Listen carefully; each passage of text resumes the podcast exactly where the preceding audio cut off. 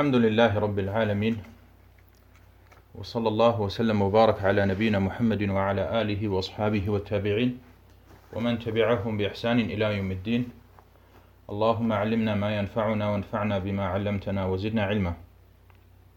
حياكم الله und herzlich willkommen zur fünften Sitzung der Lesung und Erläuterung des Aqidah-Gedichtes Al-Ha'iyya von Al-Imam Abu Bakr ibn Abi Dawud, rahimahullah. Und wir sind angelangt beim elften Vers. Und wenn wir das nach Kapiteln aufteilen, dann wäre das heute inshallah der fünfte Kapitel. Das können wir uns so vermerken. Das ist heute die fünfte Thematik oder das fünfte Kapitel, worüber in diesem Gedicht gesprochen wird. Wir hatten bei der letzten Sitzung ging es um das Kapitel die beiden Hände Allahs. Und die Bestätigung von Ahlus Sunnah wal Jama'a, dass Allah subhanahu wa ta'ala in Wirklichkeit zwei Hände hat. Und dass dies bestätigt wird. Und das wird aber von den Mu'attila, Mu'attila, das sind diejenigen, die die göttlichen Attribute Allahs Tahrif machen. Tahrif bedeutet, sie entstellen sie oder sie tun diese göttlichen Attribute fehlinterpretieren oder sie machen Ta'atil. Ta'atil bedeutet, sie leugnen es. Oder Takif. Takif, sie sagen, wie ist die Hand von Allahs? Und sie suchen nach einer äh, Beschreibung. Oder Tamfil. Tamfil ist, dass sie dieses göttliche Attribut zum Beispiel mit denen seiner Schöpfung vergleichen. Und Ahlus Sunnah wal Jama'a sagen hinsichtlich der göttlichen Attribute, der Namen und der göttlichen Attribute Allahs, dass diese bestätigt werden, ohne sie zu entstellen oder fehl zu interpretieren und ohne diese zu leugnen oder stillzulegen und ohne nach dem Wie zu suchen. Das ist immer auch ein wichtiger Punkt. Was ist, wie soll das sein? Wie sollen die zwei Hände Allahs sein? Oder das heutige Kapitel, worüber wir gleich sprechen werden, werden wir auch öfters auf dieses Wie zurückkommen und ohne dies zu vergleichen. Wir sagen nicht, wir sagen Allah subhanahu wa ta'ala hat zwei Hände, aber wir sagen nicht, seine zwei Hände sind zum Beispiel wie die Hände seiner Schöpfung.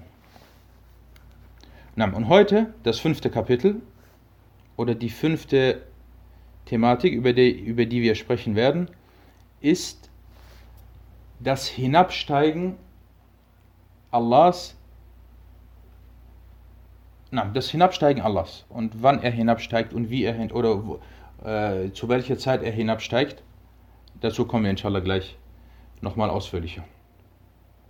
Wir lesen zunächst einmal nur den elften Vers. Wir werden heute Bismillah vier Verse durchnehmen. Wir lesen erstmal den elften Vers, dann wird dieser erläutert und dann die nächsten Verse. قال المصنف رحمه الله وقل ينزل الجبار في كل ليلة بلا كيف جل الواحد الممتدح أو عفوا المتمدح بلا كيف جل الواحد المتمدح. نعم der Autor sagte und sag der Gewaltige oder der Mächtige steigt in jeder Nacht hinab und dies ohne wie, ohne nach dem wie zu fragen. Erhaben ist er, der eine, der Gelobte. Oder erhaben ist der eine, der Gelobte. Und das mit diesem Satz fängt er öfters an. Immer dieses Waqul und sag und sag. wen spricht er an? Er spricht hier den Muslim an, er spricht hier den Sunni an. Sag, o Muslim oder sag, o Sunni, o Sunnite. Wer ist der Sunnite? Wer ist damit gemeint? Da gehen wir dann wieder auf die ersten Verse von diesem Gedicht zurück. Und zwar, das ist derjenige, der am Buch Allahs und an der Sunna des Propheten sallallahu alaihi wasallam festhält. Das ist der Sunni. Sag, o Sunni, ohne hierbei zu zweifeln oder dir unsicher zu sein. Und bei vielen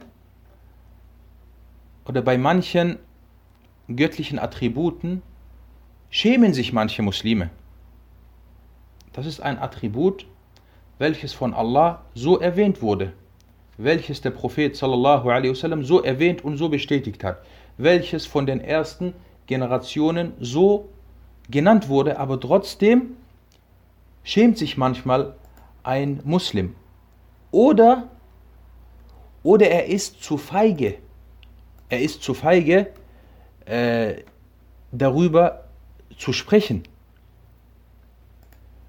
Und deswegen hat auch Ibn Qayyim erwähnt, dass es Attribute gibt, göttliche Attribute, die bestätigt wurden. Und dazu werden wir inshallah im Laufe dieser Sitzungsreihen kommen, nicht heute, die aber von den späteren verschwiegen werden oder von manchen, von vielen späteren verschwiegen werden und nicht genannt werden. Sie wollen sie nicht nennen. Sie schämen sich, äh, äh, das preiszugeben. Wie manchmal äh, Leute, über das, was wir in der letzten Woche gesprochen haben, äh, mit, mit den Händen. Sie versuchen dem aus dem Weg zu gehen. Warum gehst du dem aus, äh, aus dem Weg? Was ist dein Problem? Das Problem ist, wenn du diese vier Sachen, die ich am Anfang gesagt hatte, ihr könnt mich hören, ja? wenn ich diese vier Sachen, die ich am Anfang gesagt hatte, wenn du diese falsch umsetzt, dass du zum Beispiel sagst, die Hände und du fängst an zu vergleichen. Aber das macht ja der Muslim nicht, das soll er nicht machen. Und genauso hier bei diesem Thema, bei dem Hinabsteigen Allahs. Wir bestätigen, dass Allah hinabsteigt. Und die Mu'attila, sie nennen dann Scheinargumente, die gleich genannt werden. Aber diese Scheinargumente, wenn du richtig damit umgehst, dann äh, bist du frei vor irgendeinem Vergleich oder, vor, oder frei davor, in eine Sache zu fallen, die, die äh, äh, falsch ist. Und deswegen, manche Leute sagen, ja, ich sage Hand, aber ich mehr sage ich nicht. Ich sage einfach Hand. Ich weiß nicht, was Hand ist. Ich sage, Allah hat Hände. Ja, okay, gut. Nein, das reicht nicht. Wir sagen, wir bestätigen, dass Allah Hände hat. Und die Hände sind so, wie er sie äh, auch äh, erwähnt hat. Und es sind auch zwei Hände. Aber wir wissen nicht, wie diese zwei Hände sind. Wir, wir sagen, wir bestätigen. Und er sagt hier, وَقُلْ Hier sagt er, وَقُلْ يَنْزِلُ الْجَبَّارُ فِي كُلِّ لَيْلَةٍ Und sag, O Sunnite, dass Allah in jeder Nacht auf, äh, auf den Himmel hinabsteigt.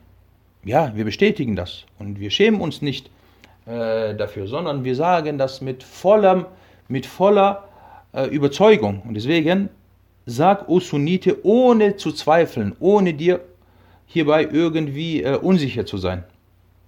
Yenzilul Jabbar. Er sagte Yenzilul Jabbar, er steigt hinab. Was bedeutet, er steigt hinab? Das bedeutet, Allah subhanahu wa ta'ala steigt von seinem Thron, Allah ist über seinem Thron, mit seinem Wesen, das ist wichtig, mit seinem Wesen ist er über seinem Thron und er steigt dann von seinem Thron hinab. Und es gibt verschiedene Himmel. Das kommt im, im übernächsten Vers, auch von dem nächsten Vers, im zwölften Vers kommt das dann äh, dran. Und er steigt auf den Himmel, auf den untersten Himmel, den, den sogenannten Sama'ud Dunya, den Himmel der Erde oder den Himmel der Welt, je nachdem, wie man das nennen möchte, steigt er äh, hinab. Wann? Fi kulli Leila in jeder Nacht äh, steigt er hinab. Wann in jeder Nacht? Äh, am Ende oder im, letzten Drittel. Dazu kommen wir auch inshallah gleich. Also, Ahlus Sunnah wal Jama'a bestätigen diese Sifa, dieses göttliche Attribut, das sich An-Nuzul nennt. Das Hinabsteigen Allahs auf den Himmel der Erde. Okay, wir hatten jetzt in den letzten Sitzungen, hatte ich erwähnt, es gibt verschiedene äh, Sifat oder zwei verschiedene oder die Sifat von Allah, die göttlichen Attribute Allahs, werden in zwei verschiedene Arten aufgeteilt.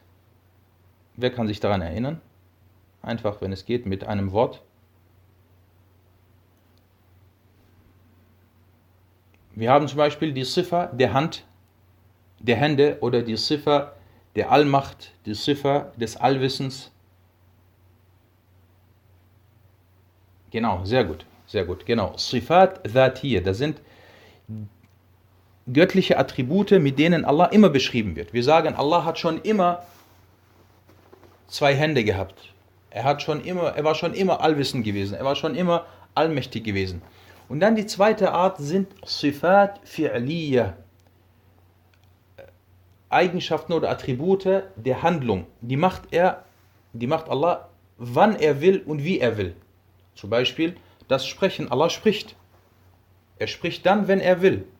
Und mit dem er will. Und genauso ist es hier mit Sifat an-Nuzul. Das ist auch eine Sifa fi'liya, ein göttliches Attribut der Handlung. Allah steigt dann ab, wenn er will. Und er hat gesagt, er hat gesagt in vielen authentischen Texten, wann er unter anderem hinabsteigt. Also ist diese Ziffer, wir merken uns, Sifatu an-Nuzul, die, das göttliche Attribut des Hinabsteigens, ist ein Handlungsattribut oder ein, das hört sich manchmal ein bisschen komisch an, Handlungsattribut, ein Attribut, ja, Handlungsattribut, okay, das passt. Auch wenn es nicht, auch wenn es ähm, mir nicht 100% gefällt, aber wir benutzen das mal so. Attribute der Handlung, wir nennen es Attribute der Handlung und Sifat al-Zatiyya können wir sagen, besitzende Attribute, mit denen Allah immer beschrieben wird. Okay, das hatte ich mir mal aufgeschrieben. Gut, diese Hadithe diesbezüglich, dass Allah hinabsteigt, sind vielfach überliefert. Sie sind mutawatir. Ibn al-Qayyim rahimahullah sagte, sie wurden insgesamt von über 30 Sahaba berichtet. Nicht von einem oder zwei oder zehn, sondern über 30 Sahaba haben das berichtet, dass Allah subhanahu wa ta'ala, diesen Hadith berichtet, dass Allah subhanahu wa ta'ala auf den Himmel hinabsteigt. Und deswegen sagte Ibn Taymiyyah, Imam Ibn Taymiyyah, dass dieser Hadith bei den Leuten des Wissens mutawatir ist. Warum ist das wichtig, dass wir das erwähnen? Weil die Leute der Neuerung das Erste, was sie immer versuchen, das Erste, was sie immer versuchen, wenn ein Hadith ihnen nicht passt oder nicht mit ihrer Aqida übereinstimmt, dann versuchen sie diesen erstmal abzulehnen, indem sie sagen, dieser Hadith ist Ahad. Das ist nicht ein vielfach überlieferter Hadith. Ahad sagen sie. Dann im nächsten Schritt, Ahad bedeutet bei ihnen, dass dieser Hadith nicht auf die Gewissheit hindeutet und dass man danach handelt. Und dann lehnen sie diesen Hadith ab. Und das widerspricht der Aqidah von Ahlus Sunnah wal Jama'a. Und wir sagen, die meisten Hadithe sind nicht mutawatir. So wie sie das beschreiben, so wie sie das äh, beschreiben oder festlegen. Und uns interessiert nicht, ob ein Hadith Ahad oder Mutawatir ist. Wenn er bestätigt ist, auch wenn nur einer ihn überliefert hat, dann akzeptieren wir ihn und wir handeln danach und wir sagen, das deutet dann hier in diesem Fall dann auch darauf hin, dass man danach handelt. Wann steigt Allah hinab? Er sagte hier, der Muallif sagte, fi kulli layla, in jede Nacht. Und er steigt im letzten Drittel der Nacht hinab, so wie es im Hadith überliefert wurde. Und dieser Hadith wurde von Al-Bukhari und Muslim überliefert. Der Prophet sallallahu alaihi wasallam sagte: ينزل الله تبارك وتعالى كل ليلة إلى سماء الدنيا حين يبقى ثلث الليل الآخر. Allah gepriesen und erhaben ist er, steigt in jeder Nacht, wenn der letzte Drittel der Nacht verbleibt, auf den Himmel der Erde hinab. Und er sagt, فيقول من يدعوني فأستجيب له من يسألني فأعطي ومن يستغفرني فأغفر له Wer bittet mich, so dass ich ihm seine Bitte erfülle? Wer fragt mich, so dass ich ihm gebe? Wer bittet mich um Vergebung, so dass ich ihm vergebe? Na, jetzt kommen sie, die Mu'attila, und sie haben einige Scheinargumente, wie sie versuchen, diesen Hadith zu abzulehnen oder diesen Hadith nicht zu akzeptieren oder umzuinterpretieren. Der erste Versuch, den sie immer, mit dem sie immer beginnen, ist Ahad oder Mutawatir. Der funktioniert nicht und deswegen erwähnen sie das nicht. Das geht nicht. Sie sagen, das ist das erste Scheinargument. Damit ist gemeint, dass sein Befehl hinabsteigt. Nicht Allah selber, sondern sein Befehl steigt hinab. Yenzilu al-Jabbar, der, äh, der Gewaltige, steigt in jede Nacht hinab. Damit ist gemeint, sein Befehl steigt hinab. Wie antwortet man darauf? Man sagt, in diesem Hadith heißt es, heißt es am Ende, من يدعوني فأستجيب له من يسألني فيعطي Wer bittet mich? Allah sagt, dass er hinabsteigt und dass er dann sagt, wer bittet mich? Kann man jetzt sagen, dass das Befehl oder dass der, dass der Befehl diese Fragen stellt? Nein, das passt nicht. Das passt nicht. Deswegen dieses Scheinargument äh, wird mit dieser leichten Antwort widerlegt. Das zweite Scheinargument von ihnen ist, oder der zweite Versuch ist, sie sagen, derjenige, der hinabsteigt, ist nicht Allah, sondern das ist ein Engel oder das ist der Engel. Ein Engel unter den Engeln ist der hinabsteigt. Und auch hier sagen wir wieder, am Ende des Hadithes heißt es doch, äh, Man yastaghfiruni, man yas'aluni, Wer bittet mich um, äh, um Vergebung? Ist es der Engel, der das sagt? Nein, das geht nicht. Von daher auch dieses Scheinargument wird abgelehnt und widerlegt. Drittens, der dritte Versuch ist, sie sagen, schaut euch die Welt an wenn jetzt zum Beispiel an einem Ort Nacht ist und ihr behauptet, Allah würde dann auf den Himmel hinabsteigen, aber dann gibt es gleichzeitig andere Orte auf der anderen Seite der Erde, wo es Tag ist oder wo es noch tags ist, wo es hell ist. Wie kann es sein, dass Allah dann hinabsteigt? Dann würde er ja hinabsteigen, nicht am Ende der Nacht, sondern an manchen Orten ist es dann am Tag. Okay, dann ist wieder am anderen Ort Nacht. Dann würde er dort hinabsteigen. Das bedeutet dann, Allah würde dann die ganze Zeit ununterbrochen hinabsteigen, weil sich die Erde dreht und weil, das sagen sie, weil sich die Erde dreht und weil immer an einem Ort auf der Welt Nacht ist. Das ist eines, das ist ihr drittes, äh, ihr drittes Scheinargument. Wir sagen, Wer hat die Nacht und die, den Tag erschaffen? Allah. Wer hat dafür gesorgt, dass die Nacht dem Tag folgt und dass der Tag der Nacht folgt? Allah. Wer hat uns berichtet, dass er auf den Himmel hinabsteigen wird? Allah. Wer hat uns berichtet, dass er am Ende der Nacht auf den Himmel steigen wird? Äh, Allah. Was ist von uns verlangt? Von uns ist verlangt, dass wir das bestätigen. Dass wir bestätigen, dass Allah wirklich hinabsteigt. Ohne nach dem Wie zu fragen. Wie ist das gemeint, wenn es hier bei mir nachts, äh, Nacht ist und woanders ist es Tag?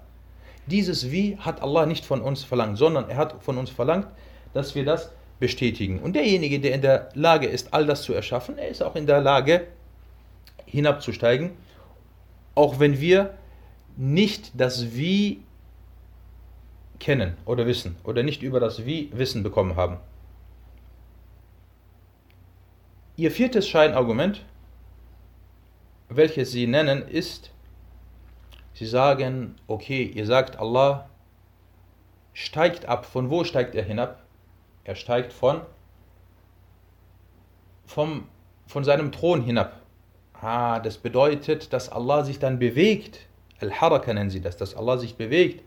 Oder dass er von einem Ort zu einem anderen Ort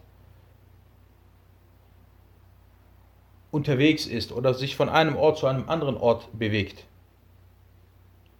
Und auch hier wiederum sagen wir, wir bestätigen diesen Nusul, dieses Hinabsteigen, ohne jetzt wieder nach dem Wie zu fragen. Das ist immer das Problem, wie ich schon am Anfang gesagt habe. Ihr Problem ist, Sie wollen immer wissen, wie. Wie ist das? Wie? Und weil Sie dieses Wie vergleichen und das dann nicht verstehen und zu keinem Ergebnis kommen, sagen Sie, wisst ihr was, wir leugnen das lieber und äh, bestätigen das nicht. Wer hat gesagt, dass du nach dem Wie fragen sollst? Na, das sind unter anderem vier, äh, vier Scheinargumente, vier Scheinargumente der Mu'attilin, derjenigen, die dieses göttliche Attribut nicht bestätigen. Und als ob sie Istidrak machen, also als ob sie Allah zurechtweisen wollen und sagen wollen, ja Allah, das geht nicht, dass wir dieses göttliche Attribut, was du erwähnt hast, bestätigen. Das geht nicht, weil wenn wir das bestätigen, ja, das passt nicht zu dir, weil dann müsstest du dich ja bewegen von einem Ort zum anderen. Oder dann würde es ja an dem anderen, an dem einen Ort Tag sein und an dem anderen Ort Nacht. Und deswegen bestätigen wir das. Das ist Istidrak. Und das ist ein schlechtes Benehmen mit Allah. Das hat nicht Allah von dir verlangt, sondern er hat verlangt, dass du daran glaubst und dass du das bestätigst. Na, dann sagte er weiter, der, oder in diesem Vers sagte der Autor, Al-Jabbar, وَقُلْ يَنْزِلُ الْجَبَّارِ und sagt der Jabbar. Und Jabbar könnte man vielleicht mit, am besten, wie ich das hier versucht habe zu übersetzen, der Gewaltige oder der Mächtige. Und Al-Jabbar hat äh, verschiedene, hat verschiedene Bedeutungen. Zum einen wird es benutzt sprachlich derjenige, der seine, seine Diener tröstet, der ihnen Trost gibt. Das ist eine der, der Definition von Al-Jabbar. Zweitens, Al-Jabbar ist derjenige, der seinen Befehl durchführt. Der seinen Befehl durchführt, ohne dass er daran gehindert wird. Und deswegen Allah subhanahu wa ta'ala hat Gesetze oder hat Befehle, die er durchführt und keiner kann ihn daran äh, hindern. Und drittens, es wurde gesagt, das auch widersprachlich, Al-Jabbar ist der Hohe, derjenige, der hoch, der oben, der Hohe.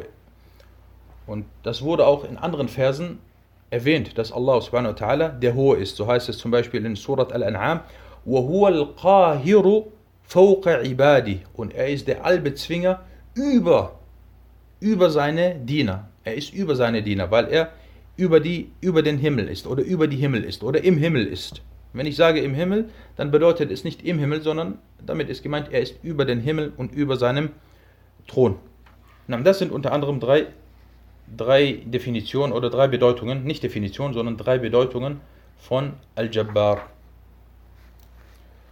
Und dann heißt es weiter, im zweiten Teil von diesem Vers, Bila Kayfa Jalla al-Wahidu al-Mutamaddahu. Ohne nach dem Wie zu fragen, ohne nach dem Wie zu fragen, Jalla al-Wahidu, Jalla bedeutet erhaben. Erhaben ist der eine, der Gelobte. Wir hatten ja erwähnt, wann Allah unter anderem hinabsteigt, das ist der letzte Drittel oder das letzte, von das letzte Drittel der Nacht und ebenfalls mittags am Tag von Arafah, wenn die Hujjaj, die Pilgerer, in Arafah sind, sich dann von Mekka auf den Weg machen, nach Mina gehen und dann am neunten Tag früh von Mina sich auf, die, auf den Weg begeben und nach Arafah gehen. Und Arafah ist der wichtigste Ort oder der wichtigste Teil der Hajj. Und deswegen sagte auch der Prophet sallallahu alaihi wasallam, Al-Hajju Arafah.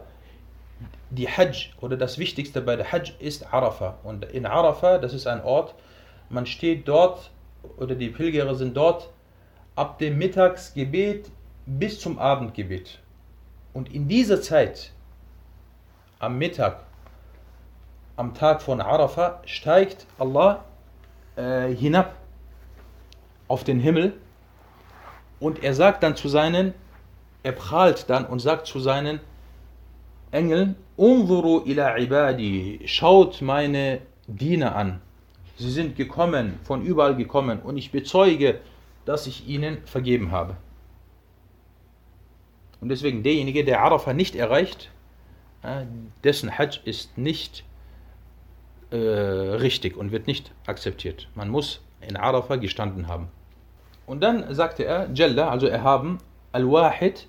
Al-Wahid ist eines oder ist einer der göttlichen Namen Allahs. Al-Mutamaddahu, derjenige, der gelobt wird. Hm, Allah ist es, der auf verschiedene Art und Weisen gelobt wird. Er wird gelobt mit, mit der Zunge, er wird gelobt mit, mit, äh, mit Taten, er wird gelobt mit dem Herzen. Subhanahu wa ta'ala. Na, kommen wir zum, zu den nächsten Versen. Wir nehmen jetzt den 12. und den 13. Vers zusammen. قال المصنف إلى طبق الدنيا يمن بفضله von dieser, elf, dieser zwölfte, den wir lesen, der gehört zum elften. Die gehören zusammen. إلى طبق الدنيا يمن بفضله فتفرج أبواب السماء وتفتح ويقول ألا مستغفر يلقى, يلقى غافرا ومستمنح ومستمنح خيرا ورزقا فيمنح Der Autor sagte im zwölften Vers, also er steigt hinab bis zum Himmel der Erde oder bis zum Himmel der Welt, der Dunya. Er gewährt mit seiner Gunst und so werden die Tore des Himmels aufgeschlossen und geöffnet. Er sagt, also Allah sagt, gibt es da keinen Vergebung, gibt es da keinen Vergebungssuchenden, der den Vergebenden treffen will, und gibt es keinen, der um Gabe und Versorgung bittet, so dass ich gebe? also ila tabaqi ad-dunya, zum Himmel, zum Himmel der Erde, das was ich vorhin äh, erwähnt hatte, weil es gibt sieben Himmel, so wie Allah in Surat An-Nuh sagte, ألم تروا كيف خلق الله سبع سماوات طباقا Und seht ihr nicht, wie Allah sieben Himmel in Schichten übereinander erschaffen hat? Und derjenige, der das leugnet, der ist Kafir. Weil die Verse im Koran sind zahlreich, die berichten, dass es sieben Himmel gibt. Ich kann mich erinnern, einmal vor, vor sechs Jahren, während der Freitagspredigt, habe ich über diese Thematik gesprochen, hat einer, ist dann einer aufgestanden und hat gesagt, äh, red keinen Schwachsinn. Äh, es gibt keine sieben Himmel. Guck mal, wir sind mittlerweile im 21. Jahrhundert und äh, äh, wir haben Flugzeuge und Raumschiff etc. Wir haben noch nie gesehen, dass es sieben Himmel gibt. Das hat er gesagt. Subhanallah. Und äh, wie unwissend muss man sein? Der Koran ist, ist gefüllt mit Versen, die erwähnen, dass es äh, sieben Himmel gibt. Und dass es Himmel, mehrere Himmel gibt. Ila tabaqid dunya, bis zum Himmel der Dunya, yamunnu bifadlihi, und er gewährt mit seiner Gunst. Was, was gewährt er mit seiner Gunst? Was ist damit gemeint? Er steigt also auf den Himmel, auf den untersten Himmel, auf den Himmel der Erde hinab und er gewährt, indem er sagt, Hal min mustaghfirin gibt es denn da einen, einen um Vergebung suchenden oder einen, der äh, äh, einen, der um Vergebung bitten will, so dass ich ihm vergebe, das ist ein Fadl, das ist ein, eine Gunst, die Allah uns immer wieder in jeder Nacht gewährt. Und deswegen ist das eine Sunna, Muakkada, aber Allah al-Musta'an, dass wir äh, dies vernachlässigen, und zwar eine Sunna Muakkada, dass man dies, dies in Anspruch nimmt oder diese Möglichkeit, äh, diese Möglichkeit sich nicht entgehen lässt, indem man im letzten Drittel der Nacht aufsteht und Allah bittet und Allah fragt. Und dazu komme ich inshallah gleich nochmal etwas ausführlicher. Und äh, das Problem ist hierbei, warum viele sich diese großartige Möglichkeit entgehen lassen. Zum einen hat das mit dem Schlaf zu tun, dass heutzutage meistens der Schlaf anders ist als früher früher, wo es nicht diese Lichter gab und wo es nicht, wo es nicht Strom gab, die Leute mussten nachts schlafen. Sie haben das Nachtgebet verrichtet und danach war es dunkel. Sie konnten nicht, nicht mehr viel machen. Dann haben sie sich schlafen gelegt. Und nach dem Fajr-Gebet sind sie dann aufgeblieben und sind dann ihrer Arbeit nachgegangen. Heute, wir bleiben nach dem Isha-Gebet wach und wir schlafen dann erst sehr spät. Und wenn du spät schlafen gehst, dann schaffst du es vielleicht gerade so noch, zum Morgengebet aufstehen äh, zu können. Wenn überhaupt. Und ebenfalls, dass wir uns durch andere Sachen, durch andere Sachen, Fernseher und äh, Handy und andere Sachen, was es gibt, äh, ablenken lassen und dann uns diese große Gunst entgehen lassen. Er sagte dann im zweiten Teil des Verses, فتفرج أبواب السماء وتفتح und so werden die Tore des Himmels aufgeschlossen und geöffnet. Was ist damit gemeint? Damit ist gemeint die Tore der Annahme des Bittgebets. Das Bittgebet, wenn man Allah um etwas bittet, so kann man das zu jedem Zeitpunkt machen. Und inshallah wird das zu jedem Zeitpunkt angenommen. Aber vor allem zu diesem Zeitpunkt, im letzten Drittel der Nacht, wird das Gebet noch eher angenommen. Und von daher sagt er hier Fatufraju oder Fatuftahu, es wird geöffnet. Also die Tore der Annahme des Bittgebets werden noch weiter geöffnet. Und er sagt, Allah mit Allah äh, mustaghfirun yalqa ghafiran. Das ist dann der 13. Vers. Er sagt, gibt es da keinen, der um Vergebung sucht und der dann den Vergebenden treffen will oder treffen wird. Und dieses Allah, das kommt auch im Koran öfters vor, das ist ein ein Wort, welches benutzt wird, um jemanden auf etwas hinzuweisen. Schau, gibt es denn da keinen? So könnte man das vielleicht auch übersetzen. Und dann sagt er im zweiten Teil des 13. Verses, وَمُسْتَمْنِحٌ خَيْرًا Und der, und gibt es keinen, der um eine Gabe bittet oder um ein Geschenk bittet oder um eine Sache bittet. Abgesehen davon, ob es jetzt sich um etwas handelt, was mit dem Diesseits oder was mit dem Jenseits zu tun hat. Und hierbei sind die Leute, die Bittgebete sprechen, in drei Kategorie, Kategorien aufzuteilen oder einzuteilen. So gibt es denjenigen, wenn er Allah um etwas bittet, er bittet immer nur um das Diesseits. O Allah, ich bitte dich um eine Frau. O Allah, ich bitte dich um einen Mann. O Allah, ich bitte dich um, um äh, äh Geld. O Allah, ich bitte dich um äh, ein neues Haus. O Allah, ich bitte dich. Er fragt nur nach diesseitigen Sachen, nach Dunya-Sachen.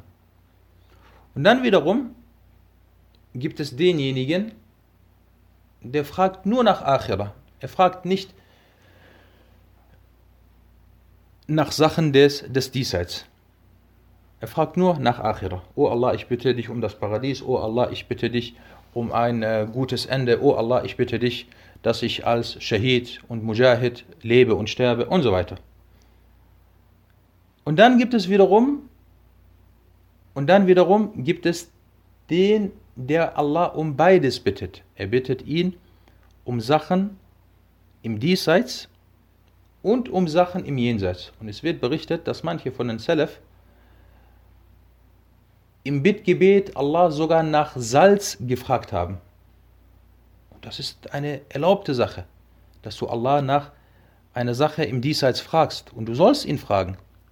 Auch wenn es in deinen Augen eine kleine Sache ist, frag Allah. Wie gesagt, sie fragt nach Salz. Oh Allah, ich bitte dich, dass ich heute Salz finde oder dass du mir heute Salz äh, äh, zukommen lässt, damit ich äh, äh das für meine Nahrung benutzen kann.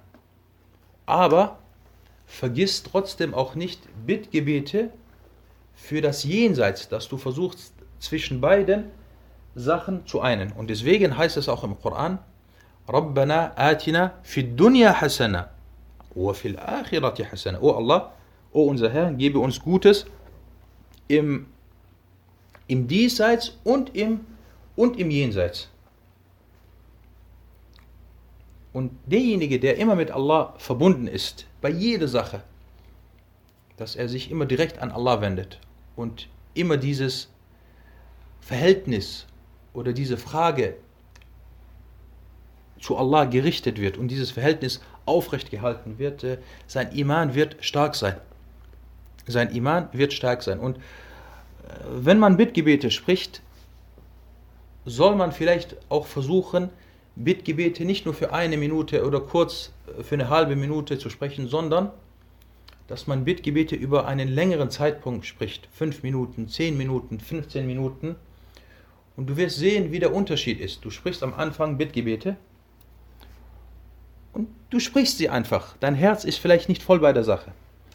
Aber wenn du dann immer mehr und immer mehr, das nennt sich Ilhah. Ilhah ist eine Sache, die Allah liebt, und zwar, dass man, dass man ihn viel fragt, dass man ihn äh, anfleht. Auch wenn es nur eine Sache ist. Es kann sein, dass es nur eine Sache ist. Es bedeutet nicht, dass diese Sache, dass du einmal sagst, oh Allah, ich bitte dich, äh, dass du mir dies und das gibst und das. Nein, dass du das minutenlang, immer wieder, immer wieder, dann wirst du irgendwann sehen, wie du dich in diese Sache, äh, ich möchte das Wort nicht benutzen, aber das passt vielleicht jetzt gerade, wie du dich daran immer mehr reinsteigerst und dann äh, tiefer äh, darin bist und wie dann auch deine deine Khushur, deine, Erf, äh, deine, deine Konzentration und dein Demut zunimmt. Und deswegen wird, gibt es Zeiten oder Orte, wo es erwünscht ist, dass man das Bittgebet sehr in die Länge zieht. Wie zum Beispiel, wenn man die Umrah vollzieht und zwischen Safa und Marwa läuft, dann soll man immer, wenn man bei Safa ist, soll man ein längeres Bittgebet sprechen und wenn man bei Marwa ist, soll man ein längeres, längeres Bittgebet sprechen. Und es wird berichtet, dass Ibn Umar radiallahu anhu, wenn er die Umrah vollzogen hat, war mit ihm, waren mit ihm jüngere Schüler. Sie haben gesagt, er hat so lange Bittgebete, er stand dort so lange und hat so lange Bittgebete gesprochen, dass uns langweilig wurde, weil er das so in die Länge gezogen hat. Und ich habe manchmal Leute gesehen, wenn es freitags ist, verrichtet er das Asr-Gebet und dann bleibt er in der Moschee und er spricht Bittgebete bis zum Abendgebet. Vielleicht eine Stunde oder zwei Stunden am Stück. und äh, ich, ich war einmal mit Sheikh Abdullah Sa'ad draußen wir waren in der Wüste und es war freitags, kurz vor dem Maghrib-Gebet, kann ich mich erinnern. Und dann sind wir gelaufen. Und dann hat er, ist er stehen geblieben und hat dann seine Hände gehoben und hat Bittgebete gesprochen. Eine Minute, zwei Minuten, zehn Minuten, 15 Minuten. Ich glaube, eine halbe Stunde lang hat er seine Hände gehoben und er hat äh, und Bittgebete gesprochen. Irgendwann, äh, manche von uns wurden müde und haben sich dann, äh, haben dann nach Schatten gesucht und haben sich hingesetzt. Und das ist eine Sache, die muss man versuchen, sich beizubringen. Und was das Bittgebet angeht, so hat der Muallif, der Autor hier, erwähnt, oder hat er eine Zeit erwähnt, in der das Bittgebet eher angenommen wird. Das ist der letzte oder das letzte Drittel der Nacht.